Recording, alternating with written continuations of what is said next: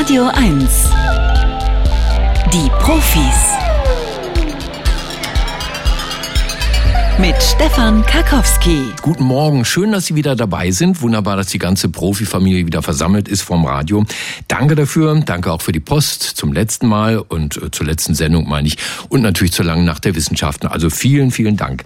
So, was machen wir heute? Ich verspreche ein volles Programm. Wir lernen eine Menge dazu. Sie können ja zum Beispiel mal drüber nachdenken, ob Sie aus dem Stegreif erklären könnten, was das Higgs-Bosom war, das sogenannte Gottesteilchen.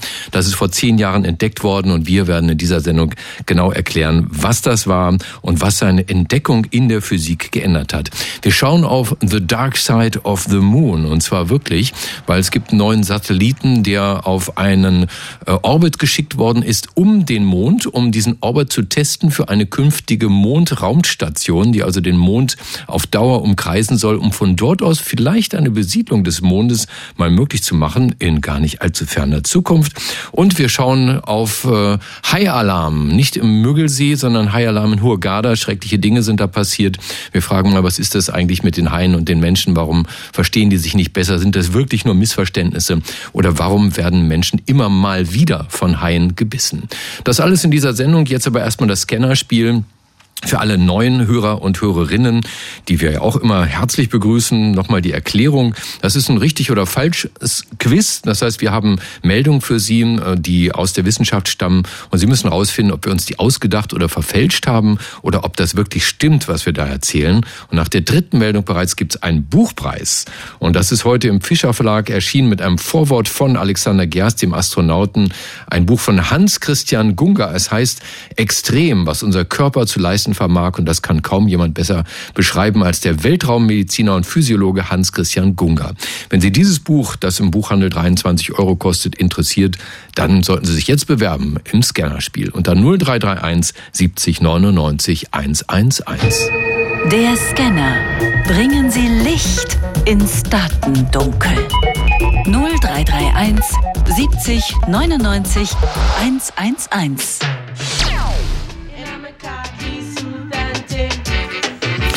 Uptown Top Ranking von zwei jungen Frauen, die damals erst äh, 17 und 18 Jahre alt waren. Althea and Donna 1977 haben die das aufgenommen. Uptown Top Ranking. Und ich weiß nicht mehr, ich habe das neulich erst wieder gehört in einer dieser großartigen Serien, weiß aber nicht mehr, ob es Stranger Things war oder The Boys. Guten Morgen, Anja. Ja, guten Morgen. Anja, guckst du auch Serien, sowas beim Streamingdiensten oder ist das gar nichts für dich? Also ich gucke Serien, aber keine Streamingdienste. Aha, so dann, wenn sie wirklich im Fernsehen laufen, regulär. Klassisch im Tag. Ich habe jetzt neulich gehört, das machen jetzt immer mehr Leute aus dem einfachen Grund, weil sie sich sagen, das Streamen kostet so dermaßen viel Energie, dass wir, wenn wir nicht streamen, die Umwelt damit schützen. Ist das auch dein Grund? Äh, nö, ist nicht mein Grund. Einfach nur ähm, Fernsehen reicht. Fernsehen reicht, das ist gut. Von wo aus rufst du an, Anja? Äh, ich rufe aus Gulben an. Warte, warte, warte. Gulben, das ist bei Cottbus? Ja, genau. Und das Einzige, was ich weiß über Gulben ist, da gibt's, äh, ihr feiert Karneval. Das heißt Fastnacht in Gulben, richtig? Ja, genau. Aha, okay, gut. Na, immerhin schon mal gehört. Aber es ist ein winziger Ort, richtig? Das ist ein sehr kleiner Ort. Ja, ja. dann sage ich herzlich willkommen alle Gulbener, ne, die da sind. Was meinst du, wie viele hören da jetzt zu? Also mindestens noch einer, der sitzt mir gegenüber. okay, gut, Anja, du weißt, die erste hat's immer am schwierigsten, weil äh, erst nach der dritten Frage gibt's das Buch. Also ich drück mal ganz doll die Daumen. Hier kommt Frage Nummer eins. Wohngegenden mit vielen Hunden sind gefährlich. Das haben Soziologen der Universität in Ohio herausgefunden. Anhand von Kriminalitätsstatistiken der Stadt Columbus aus drei Jahren konnten sie ermitteln, dass in Gegenden mit vielen Einbrüchen, Überfällen und schweren Körperverletzungen auch deutlich mehr Hunde lebten. Die Forscher vermuten, dass sich die Bewohner die Tiere zur Abschreckung zugelegt haben. Viele Hunde auf den Straßen können also ein Indikator für eine eher unsichere Gegend sein. Da, da, da, da. Da, da, da, da, da. Theorie, dass man sich einen Hund anschafft, weil es gefährlich ist, die kenne ich. Mhm. Aber wenn jetzt viele Hunde da sind, dass es dann immer noch gefährlich ist? Das behaupten wir. Glaube ich eigentlich nicht. Ich denke, es ist andersrum dann. Und damit hast du recht.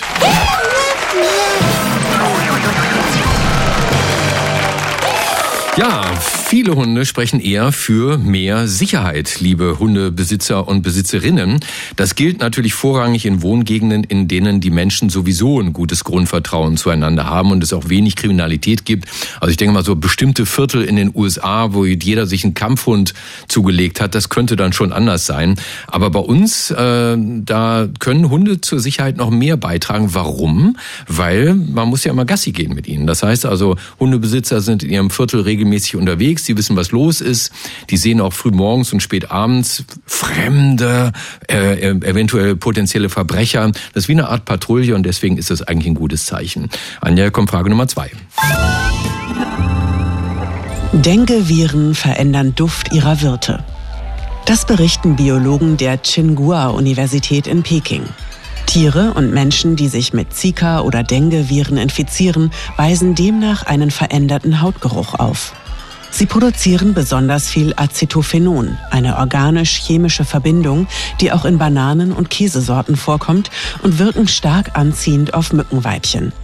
Die stechen dann vermehrt den Wirt und helfen dem Virus, sich weiter zu verbreiten. Mhm. Also ich denke, sowas ähnliches schon mal gehört zu haben, dass wenn man irgendwie bestimmte Krankheiten hat, dass der Geruch sich verändert und ja, klingt erstmal logisch, finde ich. Also klingt richtig. Klingt richtig. Ist auch richtig geschickte Viecher, ne? Also diese Dengue-Viren wirklich. Also ich meine, die Viren beeinflussen im Wirt ein Protein, das das Mikrobiom der Haut mitbestimmt. Dadurch entsteht dieser Duft. Die Symbiose von zum Beispiel der ägyptischen Tigermücke und diesen Viren ist hochgefährlich, denn gegen Dengue gibt es kein Medikament, keine Impfung. Und nun wollen die Forscher die Duftstoffbildung beim Wirt unterdrücken und die Geruchsrezeptoren der Mücken genetisch verändern. Beides ist sehr umstritten, aber wenn einem das Wasser bis zum Hals steht, dann greift die Forschung zum letzten Mittel. Anja, hier kommt schon die wichtige dritte Frage. Buckelwale lernen neue Lieder ganz präzise. Zu dieser Erkenntnis kommen Biologen der University of Queensland in Dunwich. Buckelwale sind leidenschaftliche Sänger und kommunizieren so auch miteinander. Die Lieder bestehen aus festen Tonfolgen. Neu ist jedoch, dass sie auch den Gesang anderer Wahlgruppen erlernen können. Und das meist ganz genau, ohne auch nur einen Ton zu verändern. Das Lied wird wohl, so die Forscher, von einer Gruppe zur nächsten weitergegeben, sodass sich ein Unterwasserhit sogar um die ganze Erde verbreiten kann. Einmal um die ganze Welt.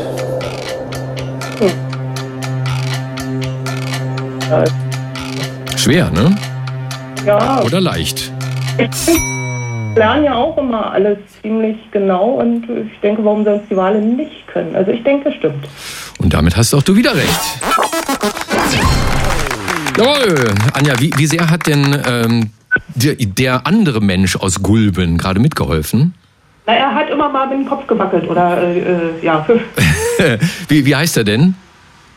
Also als ich. Äh Na, wie er heißt, frage ich. Der René ist das. Der René, hallo René, auch dir herzlich willkommen bei den Profis. Das ist vollkommen richtig mit den Buckelwahlen. Ganz gleich wie schwer oder komplex die Gesänge sind, die neukaledonischen Wale, die hier belauscht wurden, die studieren tatsächlich diese unbekannten Rufe ganz genau im Detail. Die Forscher vermuten, dass sie die Hits anderer Wahlgruppen auf gemeinsamen Wanderrouten aufschnappen oder in gemeinsamen Futtergebieten und dann imitieren. Und wozu nutzen die Männchen ihren Gesang, Anja? Ahnst du es? Für die Weibchen. Ja, um Weibchen in der Fortpflanzungszeit anzulocken. Es geht ihnen allen nur ums Schnackseln. Anja, herzlichen Glückwunsch. Du hast ein tolles Buch gewonnen, ähm, nämlich Extrem, was unser Körper zu leisten vermag, von Hans-Christian Gunga, Weltraummediziner und Physiologe, der den menschlichen Körper beobachtet unter physischen und psychischen Extrembelastungen und erklärt, warum die Wissenschaft längst noch nicht alle Geheimnisse gelüftet hat. Da erfährt man zum Beispiel, ähm, was macht Arbeit unter Tage mit uns oder monatelange Schwerelosigkeit oder Flüssigkeitsmangel, wenn wir in der Wüste ausgesetzt werden? Das gehört jetzt dir. Im Fischer Verlag erschienen. 356 Seiten dicker Wälzer kostet im Buchhandel 23 Euro. Ich versuche sie aber jetzt mit diesem Angebot abzuluxen. Der letzte Scan. Echte Profis gewinnen ein Jahresabo von Mare oder verlieren alles. Ne, du kannst jetzt aufhören, aber wenn du noch eine Frage nimmst und die ist falsch, dann sind am Ende ist das Buch auch weg. Wenn du es richtig beantwortest, sind Buch und Abo deins. Ich höre auf. Du hörst auf. Okay, das ist auch dein gutes Recht, finde ich auch in Ordnung. Dann sage ich Anja herzlichen Dank an dieser Stelle. Gruß nach Gulben.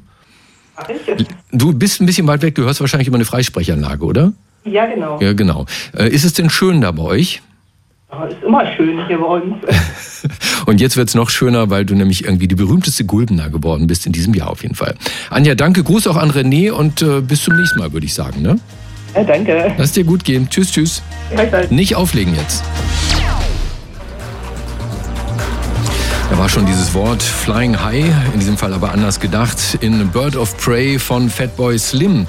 Äh, ich muss sagen, manche Videos, liebe Profihörer und Rinnen, in den sozialen Netzwerken hätte ich lieber nicht gesehen. Etwa das von der Rentnerin aus Österreich, die nahe Hurghada in Ägypten von einem Hai angegriffen wird und geschockt versucht, ans Ufer zu kommen und die dann im Krankenhaus stirbt. Das hat mich ehrlich gesagt nachhaltig traumatisiert. Das fand ich schrecklich. Schauen Sie sich das um Gottes Willen nicht an. Und danach ist noch eine zweite Leiche entdeckt worden, ganz in der Nähe und die Experten vermuten, auch die wurde vom gleichen Hai attackiert.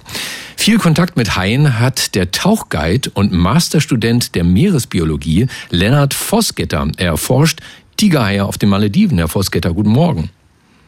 Ja, schönen guten Morgen. Und nicht nur das, derzeit auf den Azoren unterwegs. Herr Vosgetter, warum beißen Haie Menschen in relativ flachem Wasser? Gehören wir zu ihrem Beuteschema?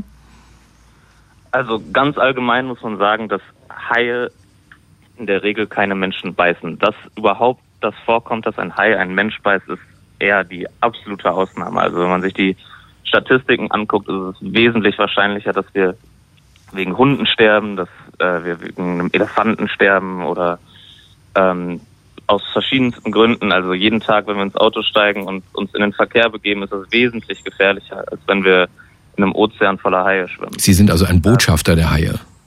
Ja, genau. Mhm. Man liest immer wieder, Haie können nicht gut sehen und würden deshalb Menschen mit, sagen wir mal, Robben verwechseln. Hm, lecker Robbe, dann nehme ich mal einen Probebiss. Äh, stimmt das? Äh, nein, das stimmt nicht. Ähm, Haie können tatsächlich sehr gut sehen und viele dieser Haie, gerade im offenen Ozean, sind visuelle Raubtiere. Das heißt, sie benutzen auch ihre Augen, um zu jagen. Äh, und dass sie ein Mensch mit einer Robbe verwechseln, ist sehr, sehr äh, unwahrscheinlich. Also sie sind schon intelligenter als das und sie haben auch sehr viel mehr Sinne als nur ihre Augen. Also und dieser, dieser typische Biss ins Surfboard, von, von dem man immer mal wieder hört, aus Australien, was passiert da? Ähm, in diesem Falle passiert nicht, dass der Hai wie eine Robbe, also ein weißer Hai, der die Robben attackiert, der schwimmt mit 60 km/h aus der Tiefe äh, so schnell er kann auf die Robbe zu und äh, beißt sie dann.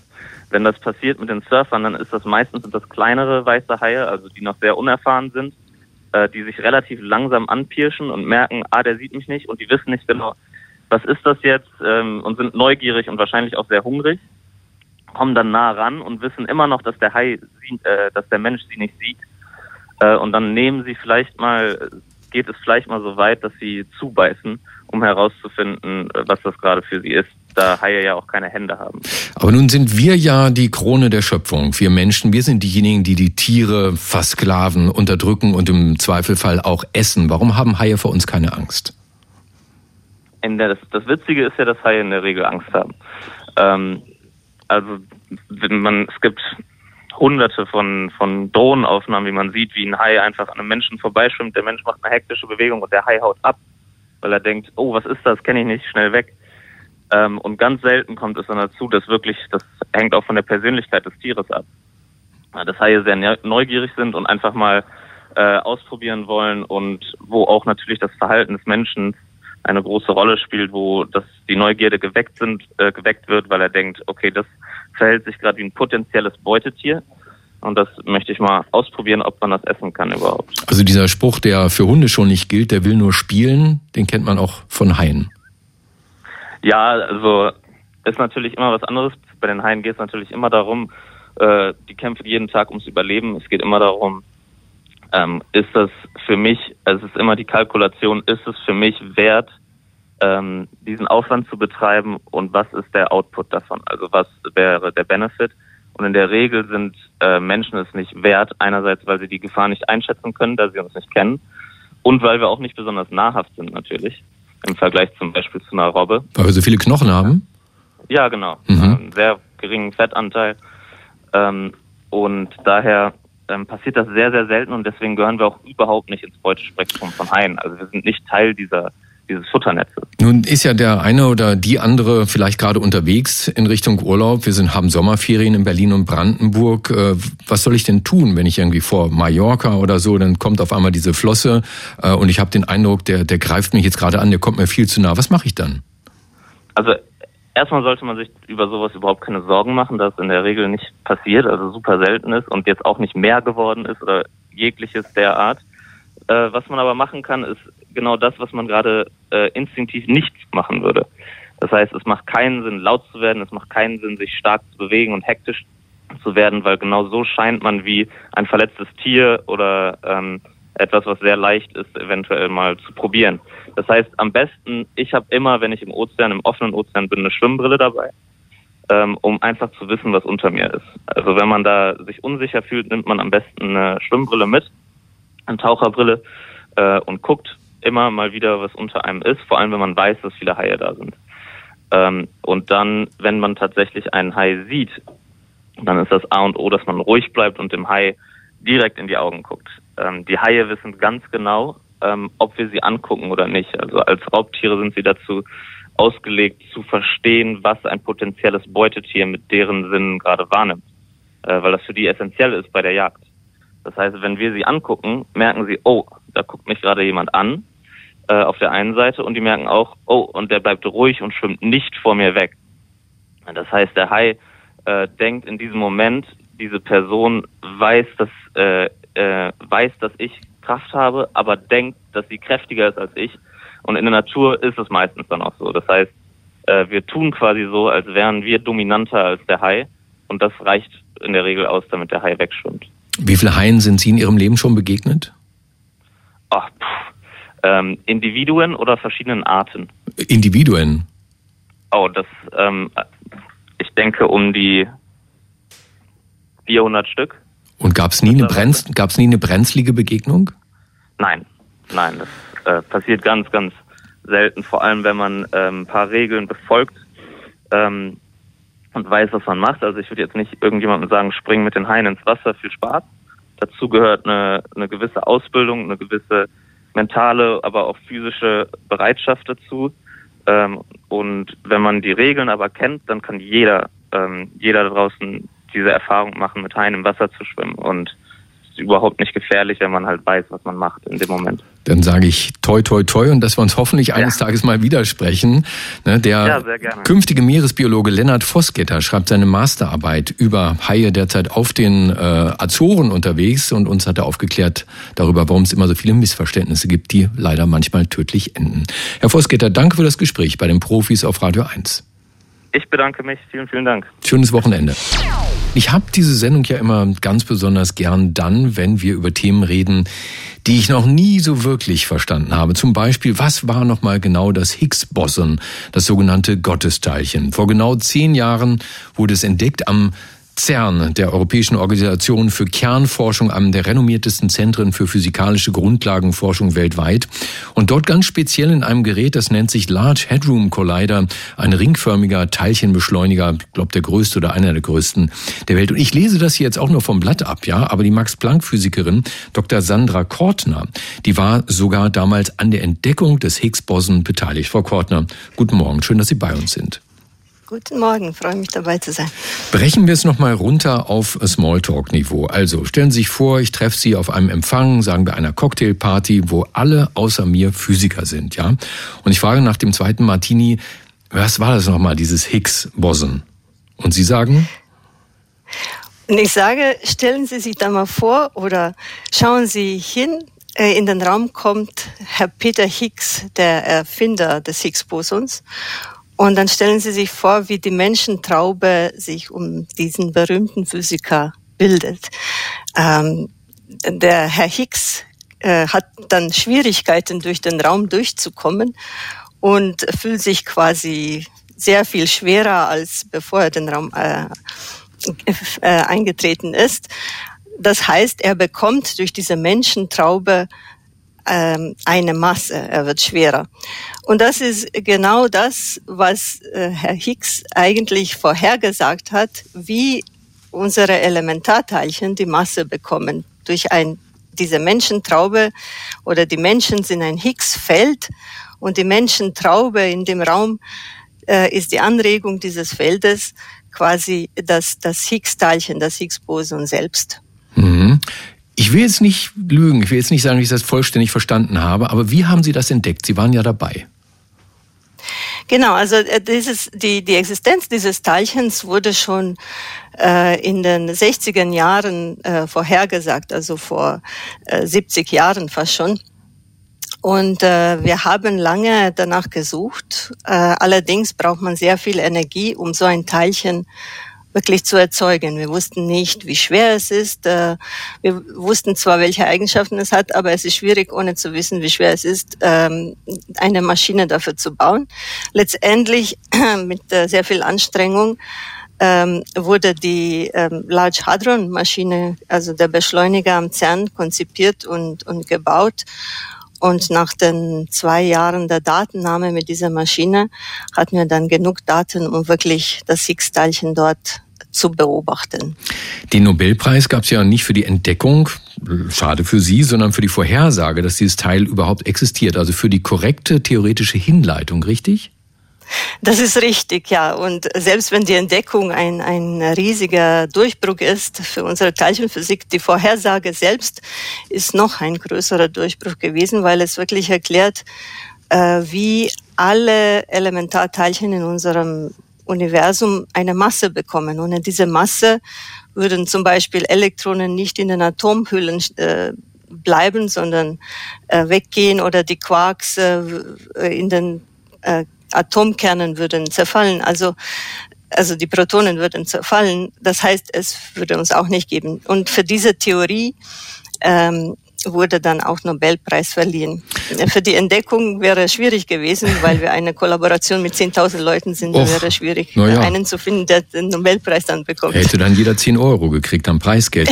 Also des, deswegen wird es Gottesteilchen genannt. Ähm, hat denn nun diese Entdeckung im Juli vor zehn Jahren, würden Sie sagen, das hat die Physik grundlegend verändert? Ja, das, durchaus. Also durch die, diese Entdeckung können wir nun auf viele neue Wege, vielen neuen Wegen ähm, die Welt der Elementarteilchen äh, untersuchen. Diese Elementarteilchen, wie schon erwähnt, sind zum Beispiel Elektronen oder die Quarks, auf denen wir gebaut sind, äh, die Lichtteilchen und viele andere Teilchen und das Higgs-Teilchen eben genauso. Und indem wir jetzt äh, messen können, wie das Higgs-Teilchen mit den anderen bekannten Teilchen interagiert, sozusagen wie er mit ihnen kommuniziert, ähm, können wir viel äh, Neues über unsere Teilchenwelt lernen und vielleicht dabei auch auf manche Ungereinheiten stoßen, äh, die äh, Hinweise dafür geben würden, dass es neue Naturgesetze oder neue unbekannte Teilchen gibt, die wir noch nicht gesehen haben. Wie läuft denn das derzeit bei Ihrer aktuellen Forschung? Schießen Sie einfach auch im CERN immer noch Teilchen aufeinander und gucken und werten die Daten aus? Oder gehen Sie mit bestimmten Theorien rein und haben eine ganz bestimmte Forschungsfrage, die Sie jetzt heute interessiert und die Sie unbedingt gerne klären möchten? Äh, beides. Zunächst, äh, wir haben gerade am äh, CERN wieder die Datennahme äh, aufge angefangen bei den etwas höheren Energien und auch mit, äh, mit mehr Datenvolumen. Äh, und diese Daten werden wir in den nächsten Jahren natürlich weiterhin untersuchen. Gleichzeitig diese Untersuchungen ähm, verlassen wir uns auch auf äh, bestimmte Theorievorhersagen, die wir dann mit den Daten überprüfen können oder die uns sagen, wo sich die neuen Teilchen verstecken könnten. Und wenn Sie das alles geklärt haben, wissen Sie, wie das Universum aufgebaut ist? Das wäre wahrscheinlich zu viel gefragt, aber ich hoffe, dass wir danach zumindest etwas mehr darüber wissen. Vielleicht werden wir nicht alle Fragen beantworten, aber wir suchen nach ähm, Antworten auf Fragen wie zum Beispiel, äh, warum es mehr Materie als Antimaterie gibt. Im Prinzip müsste sich Materie und Antimaterie einfach ähm, auslöschen löschen miteinander und äh, wir würden in dem Universum nur Licht haben. Allerdings gibt es Galaxien, gibt es Sterne, gibt es uns und wir verstehen nicht, warum äh, so viel Materie gibt im Vergleich zu Antimaterie. Wir wissen auch nicht, was, woraus die dunkle Materie besteht, die wir durch Schwerkrafteffekte beobachten, aber wir wissen nicht, was das eigentlich ist. Also wir hoffen, dass wir auf solche Fragen in den nächsten Jahren mit den LHC-Daten einige Antworten finden können. Und ich natürlich auch. Und dann hören wir Sie hoffentlich wieder hier bei den Profis auf äh, Radio 1, die Max-Planck-Physikerin Dr. Sandra Kortner, die das Higgs-Boson mitentdeckt hat vor zehn Jahren, ganz genau. Frau Kortner, herzlichen Dank und Ihnen ein schönes Wochenende. Dankeschön Ihnen auch. Der Mond ist einsam geworden. Ja, der arme Mond seit 50 Jahren hat ihn kein Mensch mehr besucht. Das könnte bald wieder anders werden. Zahlreiche Mondmissionen sind bereits unterwegs, bislang noch unbemannt. Seit neuestem ist auch wieder die NASA dabei. Die hat einen Satelliten gestartet namens Capstone. Was die NASA von Capstone erwartet und ob es sich lohnt, sich jetzt zu bewerben für das Astronautentraining, damit sie the first woman on the moon werden könnten. Das verrät uns nun der Physiker Dr. Markus Landgraf. Er ist Exploration System Architect bei der ESA und in den Niederlanden Leiter der Projektierung der Mondmission. Herr Landgraf, guten Tag. Guten Tag. Herr Landgraf, ich habe mir mal diese komische Route angeschaut, diesen Orbit um den Mond, in den der Satellit Capstone einschwenken soll. Äh, waren die Programmierer da betrunken oder gibt es technische Gründe für diese Torkelbahn? Ja, das ist eine super Torkelbahn. Ähm, die ist nämlich ziemlich leicht von der Erde zu erreichen. Das ist der Hauptgrund. Denn jetzt im 21. Jahrhundert wollen wir natürlich mehr Partner mitnehmen, mehr ins Boot holen für die Mondexploration. Und diese Bahn ist einfach viel einfacher zu erreichen als eine, eine niedrige Umlaufbahn um den Mond, wie das damals bei Apollo war. Hm, einfacher zu erreichen ist, glaube ich, nicht nur das Einzige. Man hat auch die ganze Zeit Licht, richtig? Und Funkkontakt zur Erde? Äh, ja, man hat die meiste Zeit Licht und man kann dauernd mit der Erde funken. Das mhm. war ja damals bei Apollo immer ganz spannend, wenn die da hinterm Mond verschwanden und man konnte nicht mehr funken. Auf dieser Bahn, die wir jetzt haben, kann man immer mit der Erde funken. Und man spart Treibstoff damit. Capstone ist damit quasi ein Pionier. Capstone soll herausfinden, ob dieser Orbit geeignet ist für eine neue Raumstation genannt Lunar Gateway, das Tor zum Mond. Erzählen Sie mir davon. Der Lunar Gateway ist so eine Art Basiscamp für, ne, wenn man Bergsteiger ist, baut man ja auch erstmal so auf 5000 Meter äh, ein Camp auf, bevor man auf 8000 Meter geht. Und so ist das jetzt auch. Wir machen da in dieser Umlaufbahn ein Basiscamp, um dann auf den Gipfel, sprich auf die Mondoberfläche zu gehen. Und äh, dafür ist dieser Gateway da. Hälfte dieses äh, Gateways wird aus Europa kommen, hauptsächlich aus Italien und Frankreich, aber auch aus Deutschland, das ist eine Bremer Firma äh, involviert in den Bau. Und äh, in Deutschland fokussieren wir uns auf die Sachen, die dann auf der Oberfläche passieren. Also wir werden äh, vorschlagen, äh, ein Landemodul zu bauen, das auf, die Oberfläche, äh, auf der Oberfläche landen kann. Meine Redakteurin Maria Hecht würde ja gerne die erste Frau äh, im Mond werden, auf dem Mond werden. Lohnt sich das noch, sich jetzt zu bewerben oder ist das alles schon abgesteckt? Ja, also es lohnt sich auf jeden Fall immer zu bewerben und wir finden es natürlich ganz toll, dass wir jetzt fast 25.000 Menschen sich für die ESA-Astronauten äh, Positionen beworben haben. Allerdings ist jetzt schon so, dass wir bald unsere Astronauten auswählen. Also jetzt im Moment erstmal für die nächste Zeit gibt es keine neue europäische Auswahl.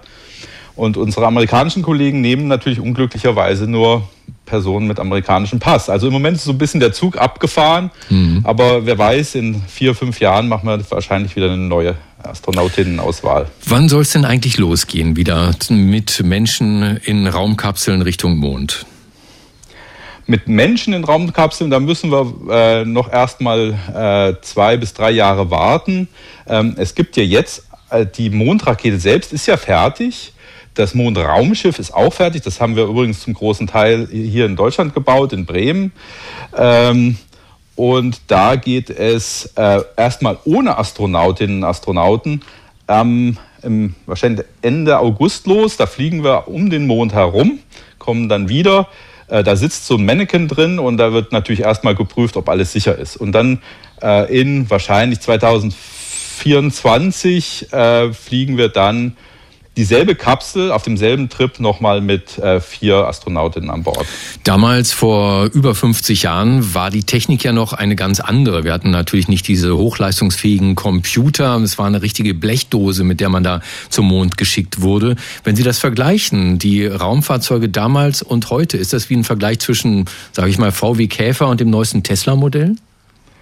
Das ist gar kein schlechter Vergleich. Also ähm, naja, also es ist so, die Antriebe sind schon noch ziemlich ähnlich. Also wir haben nach wie vor chemische Raketen, die Wasserstoff und Sauerstoff verbrennen, hat sich nicht viel geändert.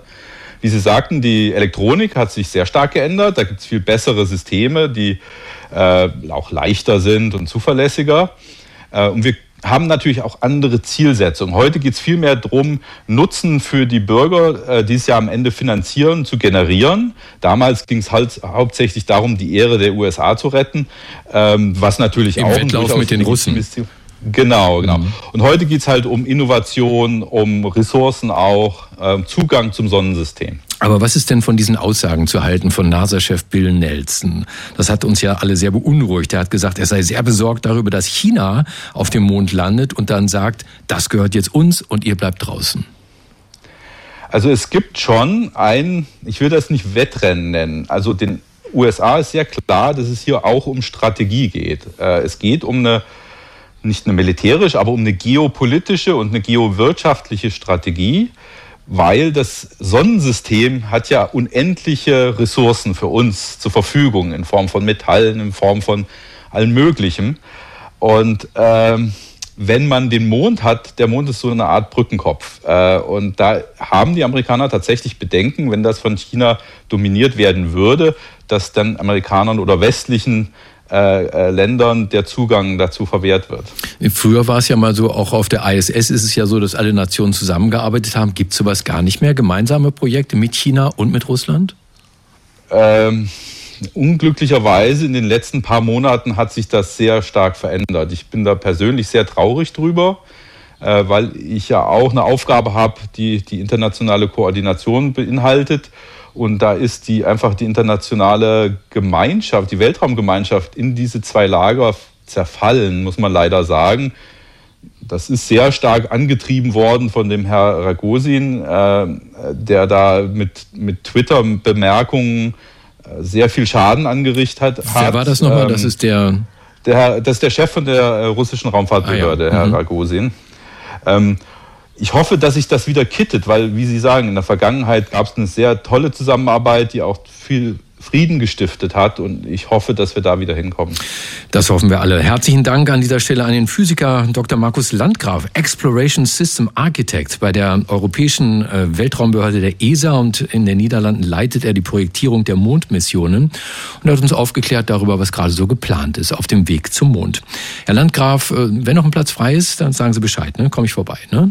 Mache ich. Ich danke Ihnen. Danke Ihnen. Schönes Wochenende. Ich habe mir einen Spruch ausgedacht. Hören Sie mal, vielleicht gefällt Ihnen der. Äh, und zwar lautet der folgendermaßen: Sommerzeit ist Reisezeit. Das ist ganz gut, ja. Ich meine, ich sollte Werbefachmann werden. Oder haben Sie das schon mal gehört? Ich meine, stimmt ja auch. Wir haben Sommerferien und nach allem, was man so hört, soll sich ja sogar der BER ganz ordentlich geschlagen haben am allerersten Ferienwochenende, obwohl dort alle Blechvögel nur einzeln und hintereinander starten können. Schneller ging es natürlich, wenn Lufthansa und Co. im Schwarm abheben könnten, oder? Wie, wie Vögel das schaffen, ne? im Schwarm abzuheben und zu fliegen und aber nicht ständig zusammenzustoßen, welche Verkehrsregeln die beachten und ob auch Vögel eine Hupe benutzen, das alles hat die Wissenschaft nun entschlüsselt. Und die Geheimnisse dieser Studie verraten wird uns ein Wissenschaftler, der sich nicht nur mit dem Schwarm auskennt, sondern für den auch viele schwärmen. Er ist Mitglied des Komitees des IG Nobelpreises für kuriose wissenschaftliche Forschungen, Vorsitzender der Deutschen Dracula-Gesellschaft und der bekannteste Kriminalbiologe der Welt. Dr. Marc Benecke, live auf Radio 1, die Profis. Piep, piep, chilp, chilp, lieber Marc, hallo. Ho honk, honk, lieber Stefan. Ich stelle mir gerade äh, hupende Flugzeuge vor, auch eine schöne Vorstellung. Stimmt, ja, hast recht. Ähm, tja, Zebrafinken ist das Stichwort. Ne? Zebrafinken können vieles gut. Ja, die können halt auch im Schwarm fliegen, wie du schon gesagt hast. Man kennt ja vielleicht in Berlin-Brandenburg vielleicht diese riesigen Starenschwärme, dann gibt's aber auch Storchschwärme. Taubenschwärme haben vielleicht manche auch schon gesehen, wenn die vom Dach runter segeln zum nächsten Brunnen oder wenn irgendeiner Futter hinschmeißt oder so. Kölner Dom. Kollegen und hm? Am Köln, Dom zum hm, Beispiel. Ja, ja, hm. ja genau. Äh, und ähm, Kollegen jetzt aus München, Freising, Seewiesen, Brüssel und Martinsried, also eine, eine auch deutsche Studie, haben sich mal gefragt, gucken die Vögel hauptsächlich oder zwitschern sie eigentlich oder rufen sich was zu, wenn sie durch die Luft fliegen starten und ihren äh, Flug einfach aufrechterhalten. Dazu haben sie sie in einen Windkanal reinfliegen lassen. Das haben die Vögel äh, freiwillig gemacht. Also die, die leben dort in den Laboren, in Käfigen und fliegen dann aber freiwillig in den Windkanal rein und haben äh, das gefilmt und dann außerordentlich viele Fotos davon rausgezogen aus diesen Filmen. Also eine, das muss eine Wahnsinnsarbeit gewesen sein. Äh, bis zu fünf Bildern pro Sekunde wurden rausgezogen. Die haben geguckt, wie ist der Schnabel und der Kopf und der Hals und die Augen, wie sind die ausgerichtet und wo fliegen die Vögel dann hin und wann zwitschern sie und wann schauen sie, ob sie vielleicht ihre Position wechseln. Und äh, es stellte sich raus, dass die, äh, also zunächst mal machen die Vögel das in 20 äh, bis 700 Millisekunden, bevor sie die Position wechseln. Da geben sie überhaupt einen Call ab, also so einen Ruf. Und sie äh, die Hupe. neigen ihren Kopf, bitte? Die Hupe. Die Hupe, das ist tatsächlich die Hupe. Die, die heißt dann natürlich nur anders, nämlich Stack Call. Und ähm, sie neigen dann ihren Kopf ein bisschen, weil die ja ihre Augen nicht so bewegen können. Das kennt man ja auch aus Animationsfilmen mittlerweile, wo die Tauben immer den Kopf bewegen müssen, damit sie irgendwo hingucken können. 60 Grad hinter sich können sie nicht gut sehen und das rechte Auge ist bevorzugt bei denen. Also das Gehirn nimmt Informationen vom rechten Auge des Zebrafinken lieber wahr als aus dem linken Auge und sie haben eine, ähm, eine Stelle im Auge, mit der sie besonders gute räumliche Auflösung haben. Und die neigen den Kopf jetzt im Schnitt um 84 Grad, wenn sie die Position wechseln ähm, wollen. Nein, Verzeihung. Der, der Winkel, mit dem Sie äh, die Position in Ihrem Flock, in Ihrer Wolke da wechseln wollen, ist 84 Grad. Und Sie neigen den Kopf um 36 Grad. Und da Sie jetzt bei 60 Grad im Auge diese besonders ähm, hochauflösende Stelle haben, wusste man jetzt also, wenn man das ausgerechnet hat, wo gucken Sie hin? Sie schauen genau dahin, wo Sie hinfliegen wollen. Aber in vielen Fällen machen sie auch gar kein Geräusch. Das heißt, das Sehen scheint sehr häufig äh, zu genügen, dass sie einfach gucken, wo sie hinfliegen und aufpassen, dass sie sich nicht gegenseitig anrempeln. In manchen Fällen kommt aber die Hupe zum Tragen. Und die Hupe kommt vor allem dann zum Tragen, wenn die Vögel unten rechts sind. Weil unten rechts sehen sie am schlechtesten. Damit das rechte Auge ist ja das Wichtigste. Da sind aber dann keine Vögel, wenn sie unten rechts sind. Und wenn sie sich nach oben in den Schwarm reinbegeben, scheint das besonders äh, kollisionsträchtig zu sein. Und wenn sie von dort kommen, dann zwitschern und zilpen sie besonders viel. So, was passiert jetzt? Jetzt kommen die experimentellen Veränderungen wenn man wenig Licht macht, also wenn das, wenn das Licht irgendwie ausgemacht wird, dann rufen sie einfach mehr, logisch, weil sie dann nicht mehr so viel sehen.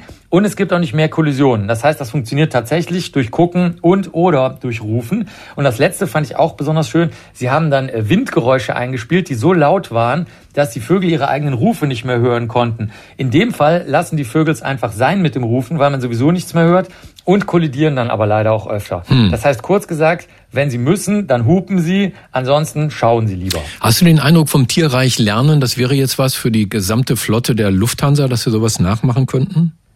Die Erfahrung zeigt, dass tatsächlich bei den fliegenden Lebewesen alles, was dann später vom zum Beispiel Militär, nicht nur im zivilen Bereich übernommen wird, an Flugmanövern, an Signalen und so weiter, ist meistens schon mehrere Millionen Jahre vorher von den fliegenden Tieren erfunden worden. Also das war bisher zumindest so. Hier in diesem Fall könnte das jetzt also auch gut so sein. Aber du weißt ja schon, was die Forscher und Forscherinnen natürlich als letzten Satz geschrieben haben. Ja. Vieles muss noch weiter erforscht werden. Danke, lieber Marc. Sehr gerne.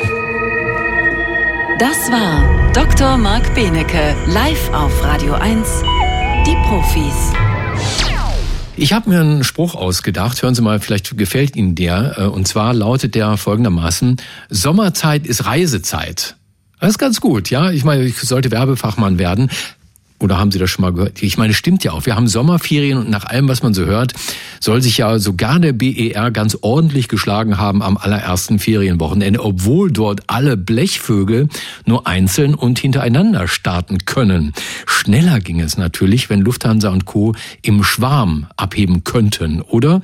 Wie, wie Vögel das schaffen, ne? im Schwarm abzuheben und zu fliegen und aber nicht ständig zusammenzustoßen, welche Verkehrsregeln die beachten und ob auch Vögel eine Hupe benutzen, das alles hat die Wissenschaft nun entschlüsselt. Und die Geheimnisse dieser Studie verraten wird uns ein Wissenschaftler, der sich nicht nur mit dem Schwarm auskennt, sondern für den auch viele schwärmen. Er ist Mitglied des Komitees des IG Nobelpreises für kuriose wissenschaftliche Forschungen, Vorsitzender der Deutschen Dracula-Gesellschaft und der bekannteste Kriminalbiologe der Welt. Dr. Marc Benecke, live auf Radio 1, die Profis. Piep, piep, chilp, chilp, lieber Marc, hallo. Ho honk, honk, lieber Stefan. Ich stelle mir gerade äh, hupende Flugzeuge vor, auch eine schöne Vorstellung. stimmt, ja, hast recht. Ähm, tja, Zebrafinken ist das Stichwort. Ne? Zebrafinken können vieles gut. Ja, die können halt auch im Schwarm fliegen, wie du schon gesagt hast. Man kennt ja vielleicht in Berlin-Brandenburg vielleicht diese riesigen Starenschwärme, dann gibt's aber auch Storchschwärme. Taubenschwärme haben vielleicht manche auch schon gesehen, wenn die vom Dach runter segeln zum nächsten Brunnen oder wenn irgendeiner Futter hinschmeißt oder so. Kölner Dom. Und die Kollegen und hm? Am Köln, Dom zum hm, Beispiel. Ja, ja, hm. ja genau. Äh, und ähm, Kollegen jetzt aus München, Freising, Seewiesen, Brüssel und Martinsried, also eine, eine auch deutsche Studie, haben sich mal gefragt, gucken die Vögel hauptsächlich oder zwitschern sie eigentlich oder rufen sich was zu, wenn sie durch die Luft fliegen starten und ihren äh, Flug einfach aufrechterhalten. Dazu haben sie sie in einen Windkanal reinfliegen lassen. Das haben die Vögel äh, freiwillig gemacht. Also die, die leben dort in den Laboren, in Käfigen und fliegen dann aber freiwillig in den Windkanal rein und haben äh, das gefilmt und dann außerordentlich viele Fotos davon rausgezogen aus diesen Filmen. Also eine, das muss eine Wahnsinnsarbeit gewesen sein. Äh, bis zu fünf Bildern pro Sekunde wurden rausgezogen. Die haben geguckt, wie ist der Schnabel und der Kopf und der Hals und die Augen, wie sind die ausgerichtet und wo fliegen die Vögel dann hin und wann zwitschern sie und wann schauen sie, ob sie vielleicht ihre Position wechseln. Und äh, es stellte sich raus, dass die, äh, also zunächst mal machen die Vögel das in 20 äh, bis 700 Millisekunden, bevor sie die Position wechseln. Da geben sie überhaupt einen Call ab, also so einen Ruf. Und sie äh, die Hupe. neigen ihren Kopf, bitte? Die Hupe. Die Hupe, das ist tatsächlich die Hupe. Die, die heißt dann natürlich nur anders, nämlich Stack Call. Und ähm, sie neigen dann ihren Kopf ein bisschen, weil die ja ihre Augen nicht so bewegen können. Das kennt man ja auch aus Animationsfilmen mittlerweile, wo die Tauben immer den Kopf bewegen müssen, damit sie irgendwo hingucken können. 60 Grad hinter sich können sie nicht gut sehen und das rechte Auge ist bevorzugt bei denen. Also das Gehirn nimmt Informationen vom rechten Auge des Zebrafinken lieber wahr als aus dem linken Auge und sie haben eine, ähm, eine Stelle im Auge, mit der sie besonders gute räumliche Auflösung haben. Und die neigen den Kopf jetzt im Schnitt um 84 Grad, wenn sie die Position wechseln ähm, wollen. Nein, Verzeihung. Der, der Winkel, mit dem Sie äh, die Position in Ihrem Flock, in Ihrer Wolke da wechseln wollen, ist 84 Grad. Und Sie neigen den Kopf um 36 Grad. Und da Sie jetzt bei 60 Grad im Auge diese besonders ähm, hochauflösende Stelle haben, wusste man jetzt also, wenn man das ausgerechnet hat, wo gucken Sie hin? Sie schauen genau dahin, wo Sie hinfliegen wollen. Aber in vielen Fällen machen sie auch gar kein Geräusch. Das heißt, das Sehen scheint sehr häufig äh, zu genügen, dass sie einfach gucken, wo sie hinfliegen und aufpassen, dass sie sich nicht gegenseitig anrempeln. In manchen Fällen kommt aber die Hupe zum Tragen. Und die Hupe kommt vor allem dann zum Tragen, wenn die Vögel unten rechts sind. Weil unten rechts sehen sie am schlechtesten. Das rechte Auge ist ja das Wichtigste. Da sind aber dann keine Vögel, wenn sie unten rechts sind. Und wenn sie sich nach oben in den Schwarm reinbegeben, scheint das besonders äh, kollisionsträchtig zu sein. Und wenn sie von dort kommen, dann zwitschern und zilpen sie besonders viel. So, was passiert jetzt? Jetzt kommen die experimentellen Veränderungen wenn man wenig Licht macht, also wenn das, wenn das Licht irgendwie ausgemacht wird, dann rufen sie einfach mehr, logisch, weil sie dann nicht mehr so viel sehen. Und es gibt auch nicht mehr Kollisionen. Das heißt, das funktioniert tatsächlich durch Gucken und oder durch Rufen. Und das letzte fand ich auch besonders schön. Sie haben dann äh, Windgeräusche eingespielt, die so laut waren, dass die Vögel ihre eigenen Rufe nicht mehr hören konnten. In dem Fall lassen die Vögel es einfach sein mit dem Rufen, weil man sowieso nichts mehr hört und kollidieren dann aber leider auch öfter. Hm. Das heißt, kurz gesagt, wenn sie müssen, dann hupen sie, ansonsten schauen sie lieber. Hast du den Eindruck vom Tierreich lernen, das wäre jetzt was für die gesamte Flotte der Lufthansa, dass wir sowas nachmachen könnten? Die Erfahrung zeigt, dass tatsächlich bei den fliegenden Lebewesen alles, was dann später vom zum Beispiel Militär, nicht nur im zivilen Bereich übernommen wird, an Flugmanövern, an Signalen und so weiter, ist meistens schon mehrere Millionen Jahre vorher von den fliegenden Tieren erfunden worden. Also das war bisher zumindest so. Hier in diesem Fall könnte das jetzt also auch gut so sein. Aber du weißt ja schon, was die Forscher und Forscherinnen natürlich als letzten Satz geschrieben haben. Ja. Vieles muss noch weiter erforscht werden. Danke, lieber Marc. Sehr gerne. Das war Dr. Marc Benecke, live auf Radio 1, die Profis. Jetzt kommen wir zu einem Thema, das mir schon sehr lange auf den Nägeln brennt. Urlaub machen. Sie liegen hoffentlich schon längst nackig mit Radio 1 im Ohr auf Ägypten, äh, auf Hiddensee, am Dars oder auf Malle meinetwegen auch auf einer kleinen griechischen Insel, ja. Aber könnten Sie mich mal fragen, wo machst du denn deinen Sommerurlaub? Dann würde ich Ihnen antworten, also ich bin im Sommer gerne in Berlin, wirklich wahr. Ja, Berlin im Sommer ist großartig, es ist schon leer, überall gibt's Parkplätze, man kann schnell Touristen aus aller Welt kennenlernen, die ja zu uns kommen, weil sie sagen, Berlin ist geil im Sommer, Alter. Außerdem ist das wirklich Urlaub mit dem 9-Euro-Ticket an die Ostsee fahren? Erholt man sich da oder kommt man nicht eher noch gestresster nach Hause? Auch zu solchen Fragen wird geforscht in der Wissenschaft und zwar von der Psychologin Laura Fenz. Die ist Professorin für Arbeits- und Organisationspsychologie an der Leuphana Universität in Lüneburg. Frau Fenz, guten Tag. Hallo und guten Tag. Bin mal eben Ihren Lebenslauf durch. Sie haben ja überall studiert, Australien, Florida, Kanada und verstehen also nicht nur theoretisch was vom Reisen, oder? Das kann man so sagen, ja. Sie sind derzeit in Bordeaux. Auch richtig. Sind Sie überhaupt mal zu Hause? Auch das bin ich ja tatsächlich auch relativ häufig und in den letzten zwei Jahren häufiger als mir lieb war. Als, viele der Hörerinnen sicherlich auch. Das stimmt. Verraten Sie mir das Geheimrezept für den perfekten Urlaub, bei dem ich am Ende alle Kräfte wieder beisammen habe und mich so richtig freue auf die Rückkehr zur Arbeit. Wie geht das? Ja, also die ganz, ganz klare Antwort gibt es darauf nicht, denn es gibt nicht das eine Geheimrezept, sondern wir müssen äh, jeder, jede für uns selbst Entschuldigung, ähm, ich bin in Bordeaux, ja. also kann ich leider nicht alle äh, Geräusche ausschließen. Alles gut. Äh, wir müssen jeder, jede für uns ähm, unser eigenes Geheimrezept finden, quasi das, was uns selbst am besten schmeckt. Aber wir haben natürlich aus der Forschung ein paar Ideen ähm, dazu, welche Zutaten in dieses Rezept auf jeden Fall reingehören. Und das würde mich Und, interessieren. Fangen wir mal bei der Länge einer Reise an. Mhm. Äh, wie lang sollte eine Reise sein, bevor wirklich die Erholung einsetzt? Ja, also wenn wir ähm, davon ausgehen, dass wir den, äh, den richtigen Urlaub, den Jahresurlaub haben, dann sind ein paar mehr Tage, also so eine Woche ist schon nicht schlecht, um Gelegenheit zu haben, überhaupt mal richtig runterzukommen. Das bedeutet aber nicht zwangsläufig, dass nur lange Urlaube auch erholsam sind. Eine Woche ist schon lang, sagen Sie? Ähm, ja, genau. Eine Woche, eine Woche ist schon, äh, ist schon lang. Ähm, es darf auch länger sein. Das ist auch überhaupt gar kein Problem. Aber es reicht durchaus auch die kurze Auszeit, das äh, Wochenende ähm, irgendwo hinzufahren.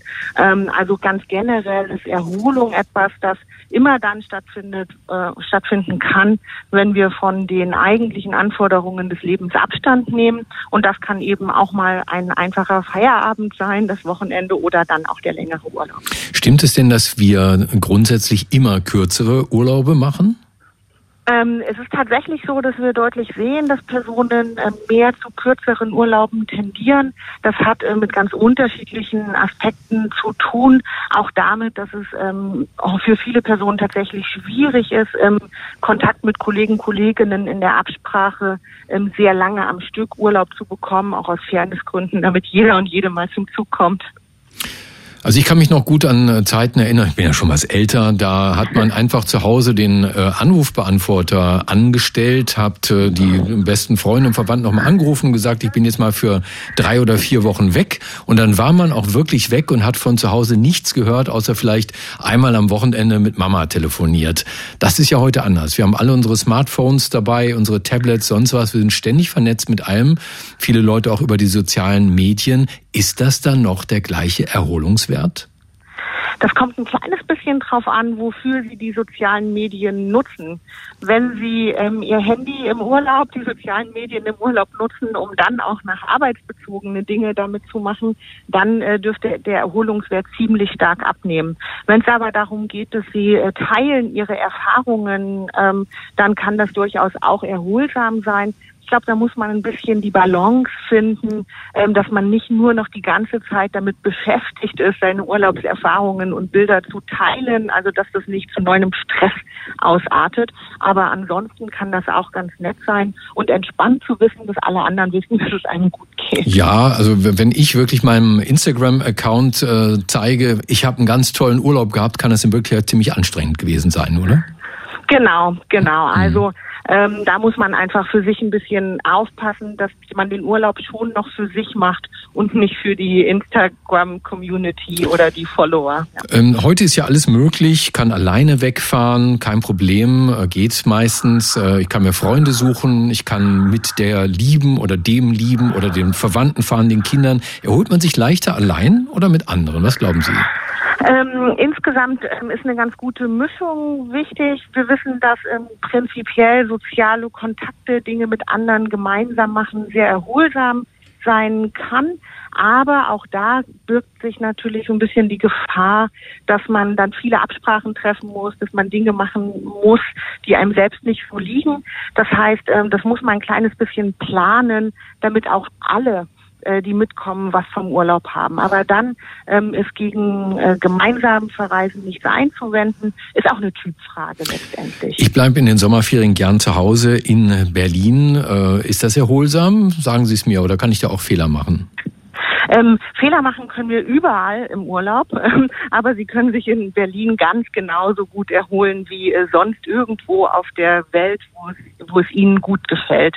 Also wichtig ist, dass wir äh, im Urlaub Dinge machen, die uns Freude bringen, die uns Spaß machen und ähm, Dinge tun, die uns dabei helfen, nicht an die Arbeit und ähnliches zu denken. Das kann ein bisschen schwieriger sein, das hinzubekommen, wenn man in seinem üblichen Umfeld ist. Das heißt, da muss man dann vielleicht ein kleines bisschen mehr dafür tun, dass man diesen Effekt des Rauskommens und des Abschaltens tatsächlich hat. Die Erholung aus Sicht der Arbeitspsychologie erklärt von der Psychologin Laura Fenz, Professorin für Arbeits- und Organisationspsychologie an der Leuphana Universität Lüneburg. Frau Fenz, herzlichen Dank und Ihnen natürlich in Bordeaux einen wunderschönen Urlaub.